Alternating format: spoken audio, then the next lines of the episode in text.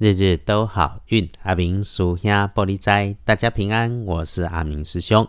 天亮是一月三十一日，一月三十一日，古历是正月初十，农历是正月初十。开始说我们的好运。礼拜二白天正财在南方，偏财要往北边找。文昌位在西边，桃花源也在西边。好用的数字是四八九。礼拜二正在在南边，偏在往北侧。文章徛在西边，桃花源嘛在西边。好用的数字是四八九。星期二要提醒师姐师兄留意的是，自己的位置出去西南边的角落，或者是。会往四面八方扩散，延伸到对角低处很大很轻的一片，又是又宽又轻的东西。然后注意哈，哎，被你装起来、收起来，有一段时间没有检查的设备、物件、工具，甚至是文件、文书，它们轻轻薄薄，在使用的时候一定要再检查一次，里面也许存在着破掉、坏掉、少掉或者。被小人不见掉的情况，黑那特别物件，用黄色、土黄色的收纳纸袋，甚至是牛皮纸袋装着的，务必务必要检查。再来是留意自己工作上的女生长辈、平辈，还妈妈级的，平常就是那种海鸥型的主管，没事找事在你身边乱指导。那所以当他又开始指导你，你别生气，要缓缓来应对所有工作上的事情。别下班了之后还放在心上，管住你的嘴，别参加八卦，不回应，基本上就能够安全，不会有事。礼拜二能够帮忙的贵人，则是长辈，要不然就是长官、主管、师长、领导，哈，是个春风徐徐挺你的人。平常跟你的关系基本友善，礼拜二要用到他的时候，可能是一种能力或者是资源的交换。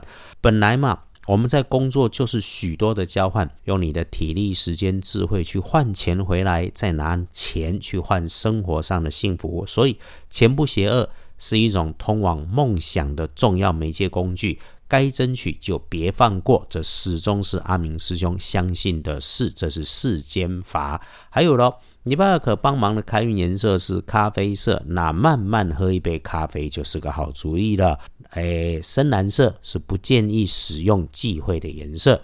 接下来翻看黄历通胜，星期二有正红砂，即是少取的注记来提醒。看起来其他都还可以，所以拜拜祈福许愿行。出门旅行探亲友没有直接说好，哎，对照建除十二城是建设的建制，嘿那出门不是为了玩耍，而是为了工作，基本上是能够去安排的。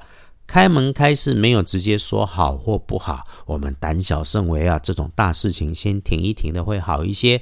但是哈，结束合作关系。解除合作的这种讨论，这类的事情，挑礼拜二去做是可以双赢多赢，对彼此各方都好的。有交易签约纳财，先谈先安排，条件一定一定弄清楚，一点也别马虎随便。那刚刚说到解除合作关系的讨论，如果你是下对上的谈判讨论，交换意见，先听少回应。如果你是上对下的谈判讨论交换意见，准备充分，基本上可以达标。礼拜二，只要你做的是光明正大的事情，都可以事先安排计划，嘿，开春就能够大步向前走，顺利无碍。诶，正红沙想浪漫一下的阿明师兄，不反对你来勇敢一下。